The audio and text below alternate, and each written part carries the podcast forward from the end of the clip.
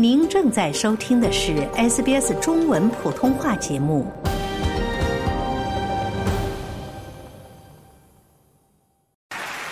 And the actor goes to Michelle. 杨紫琼，华裔女演员，一举在今年的一月十一日拿下金球奖影后之后，又一路斩获了美国演员工会奖最佳女主角、美国精神独立奖影后的桂冠。作为一位今年已经六十加的亚裔女演员，她在金球奖发表获奖演说中直言：“It's been an amazing journey, an incredible fight.” 这是一段奇妙的旅程，也是一场尽兴的战斗。但我想这一切都值得。我记得第一次来到好莱坞时的情景，直到今天我站在这里，对我来说才是真的梦想成真。因为你看看我的脸，我一来就被通知你是少数族裔。我心想，不可能。杨紫琼发表的这段演讲是在她入行影视行业四十年来首次获得自己职业生涯中最大的奖项时，对所有人说出的。作为亚裔，作为西方世界中的少数族裔，青年演员们是否面临着同样的困扰？他们是如何平衡自己的梦想与现实呢？他们走上演艺道路的故事又是怎样呢？我不希望会是证明了我自己的存在，你们来那正眼看我吧，这样我不需要别，我不需要你们来正眼看我，我知道我是什么，我很清楚。中国人还是少，我的机会还是不够。你无论在他乡的社会当中去争取一个怎样的一个地位或怎样的一种成就，对我来说都有一点点悲伤的成分在里面。Because for the longest time, you know, you don't even feel like you exist. You're not seen. You never see yourself anywhere. 那个梦想没有死。欢迎收听 SBS 中文普通话节目，我是主持人秋实。我和我的同事 Helen 将在此联合为大家带来一个关于澳大利亚青年华裔演员现状的专题报道。对于中国社会的大环境和父母来说，演员这个行业听起来似乎挺遥远的，所以孩子们选择走向演艺圈的路程，似乎都夹杂着一些小心的试探。好，听众朋友、观众朋友，大家好，我是 SBS 中文普通话节目记者 Helen。那现在坐我对面的呢是澳大利亚的华裔戏剧演员宇琛王王宇琛。呃，我的名字叫做王宇琛，我是辽宁抚顺人。大概在二零零九年的时候到澳洲这边来留学，然后但一开始我学的不是戏剧表演类，就是我在高中毕业的时候想要进入就是戏剧行业，然后戏剧学校，但是国内可能有一些竞争啊、什么限制啊比较多，严格，所以嗯就选择了留学这条路。然后来到这边之后，那个梦想没有死。嗯，当时我来到澳洲的时候读的其实是经济类，啊，就商科是吧？是商科，非常不大。然后我自己也非常不喜欢。然后所以刚刚到墨尔本的时候，我就决定改专业。然后刚开始来的时候，我做的是那个传媒的专业，然后 RMIT。后来又辗转学了很多其他小专业啊什么的，比如说摄影啊，或者是那个 filmmaking 啊什么的，但是都不是我真正想要的。然后一直就是想学表演。在墨尔本出生长大的华裔演员林英，她讲述自己在真正开始演员之路前，甚至从来没有想过将表演作为自己未来的职业。我的名字是呃，英文名字是 Lin Yin 啊，然后其实我的中文名字是殷林芳。我是在墨尔本出生长大的，嗯，呃，然后我的父母是中国人，大概八七年八七年呃移民到澳大利亚，所以我大多数的时间就是在这里。其实很多怎么说，澳洲演员或者美国演员采访的时候会说：“哦，我从小一直想当演员，一直 就是经常是在家里唱歌啊、跳舞啊，想想演戏。”我其实一点都没有，因为我小时候我根本都没有，我都不知道这是一个可能。上中学，上中学。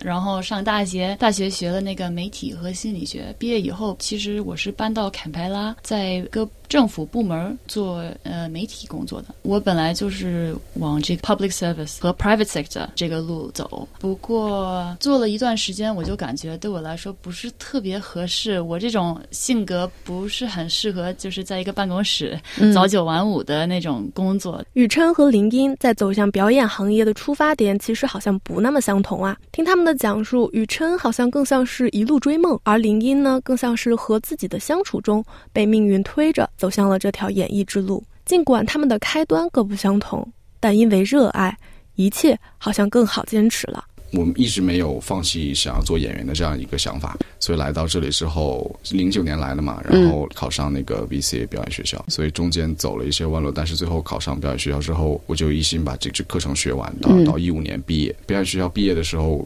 组织一个 Agents Day，就说他会邀请业界的 Casting Director 和那经纪人、不同的经纪公司来看我们这一届毕业生的能力和水平，会这样这样有这样一个 showcase。所以说毕业演出，对对对，就是一个毕业演出。然后因为演出结束之后会有一些酒会啊什么什么的，你也知道，我刚刚说到我不喜欢跟人交流什么，所以这这这种场合对我来说压力非常大。对，但是我觉得作为刚毕业的一个新生，然后有很多事事情，然后有很多很多情况是需要做自己在 comfort zone 之外的一些事情，我就我就咬咬咬着牙硬挺过来。当天的结果就开心，因为有经纪公司就是 approach 我之后说很希望跟我合作，所以从刚毕业开始我就有一个经纪人在帮我。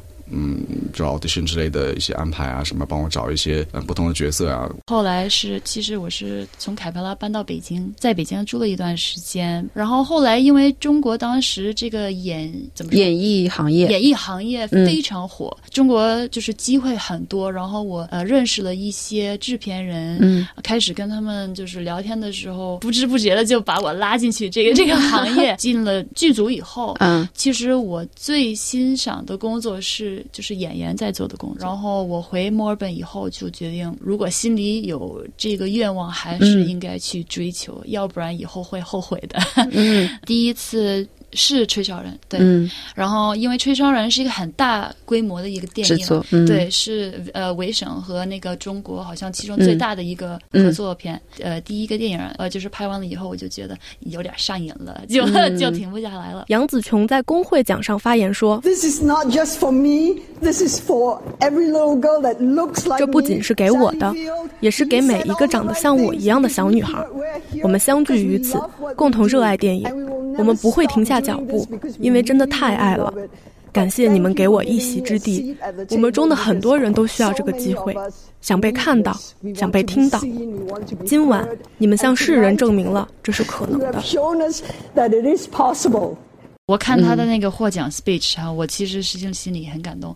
我每一次看到任何亚洲人在好莱坞大片子演一个非常好的角色，我我心里都会感动，因为我知道到那一个阶段会多么困难。嗯，他们会有多少挑战？中国人还是少，我感觉就是我的机会还是不够。嗯，尤其是主角的机会，在美国亚洲人的机会更多。我现在经常试镜美国，嗯，然后我感觉我试镜的时候，我的角色呃经常是主角。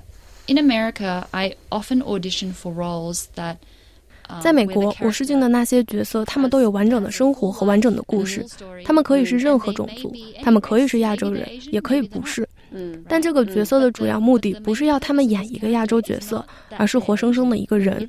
但我在澳大利亚试镜时，往往是为了找一个亚裔来演亚洲人这个角色，这样的人物就会感觉不太立体。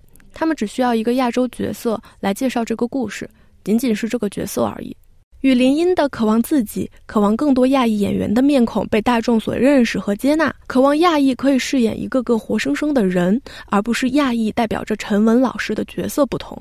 宇琛觉得成为自己好像更重要一些。向西方的媒体去证明什么，也没有太大的必要在西方的媒体当中去征求这样一种地位吧。但是说，对于生长在嗯西方世界的亚裔或者是。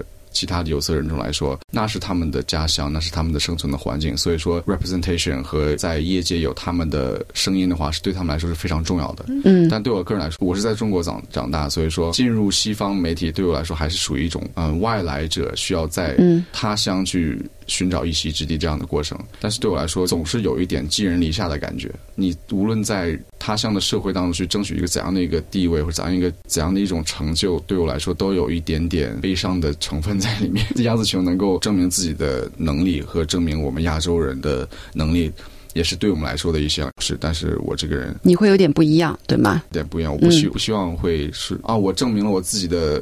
存在，你们你们来那正眼看我吧，这样我不需要别，我不需要你们来正眼看我，我知我是什么，我很清楚。因为我在呃艺术学校的时候，就是一直是这样认为的。因为有一个表演老师在表演学校第一年的时候对我说：“其实你的艺术的来源就是属于那个 displacement，嗯，就是说你的存在意向的这种意意在感，嗯，就是你的艺术的来源，嗯所以你不要失去它。”不同和不同之间碰撞出来的东西才会更有趣。你的这种中国特质有没有在你的整个就是在澳洲的戏剧生涯上碰撞出一些特别的火花？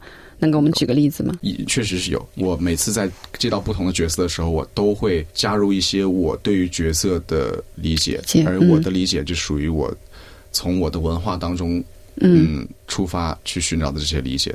所以说每个角色我都会融入一些我的思想或者我的感觉。最大的一个例子应该是一九年在 MTC 演的一部戏叫《Golden Shield》，也是跟观众互动这样一个角色，但是角色当中并没有写这个人。这个角色需要你需要怎么去站或者怎么去做，或者是怎样一种肢体形态或什么什么。但是我在这些这个角色的设计上面都加入了很多中国的元素，比如说他精细的那个站立方式，或者走路方式，或者是那这样的举手投足之间的形式，都是从精细当中来的。可能是他们不知道这些体态的来源是在哪里，但是也会是他们没看到的一种角色呈现的方式。在在他们一些习惯的西方主流的剧场上面看到的一些表演方式是不同的。嗯，为什么这种不同？带给他们，让这种不同变成熟悉的东西。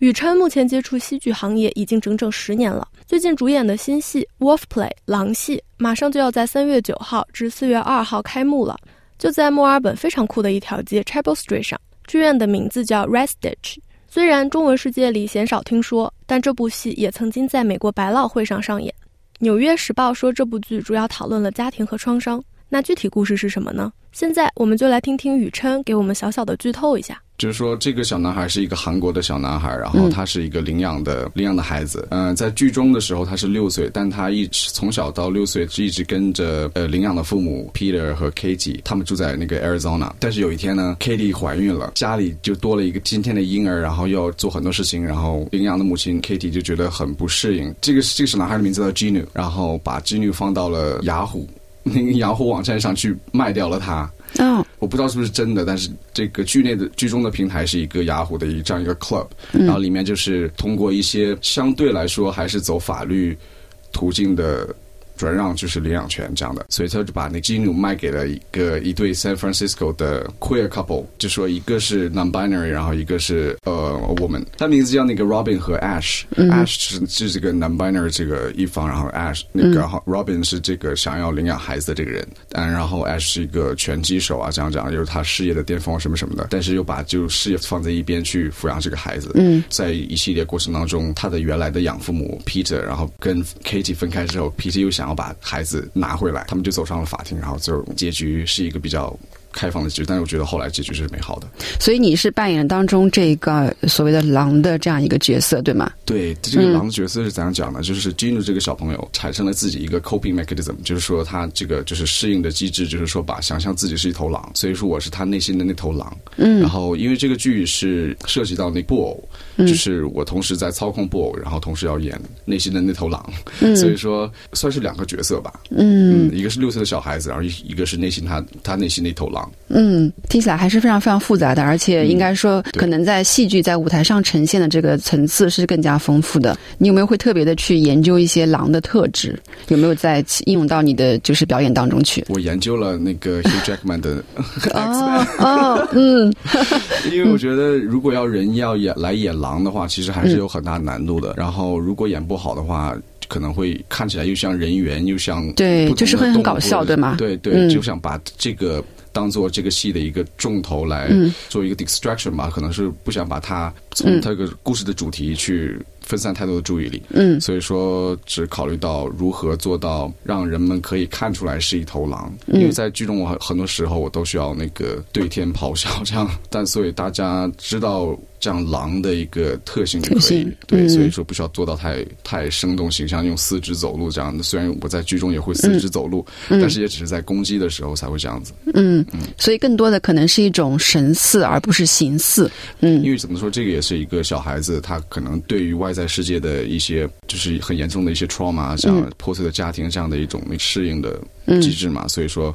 其实也不是一头真的狼，只是可能是对于自由或者是对于生存的环境的一种一种想象。他一直在说它是一头嗯孤独的狼嘛，然后但其实狼是群居生活的这样一种动物，它们需要在一个群体里面，但它是一头孤独的狼。所以说这个 paradox 这样一个 contrast，所以说来这样一个就是领养的这样一种关系。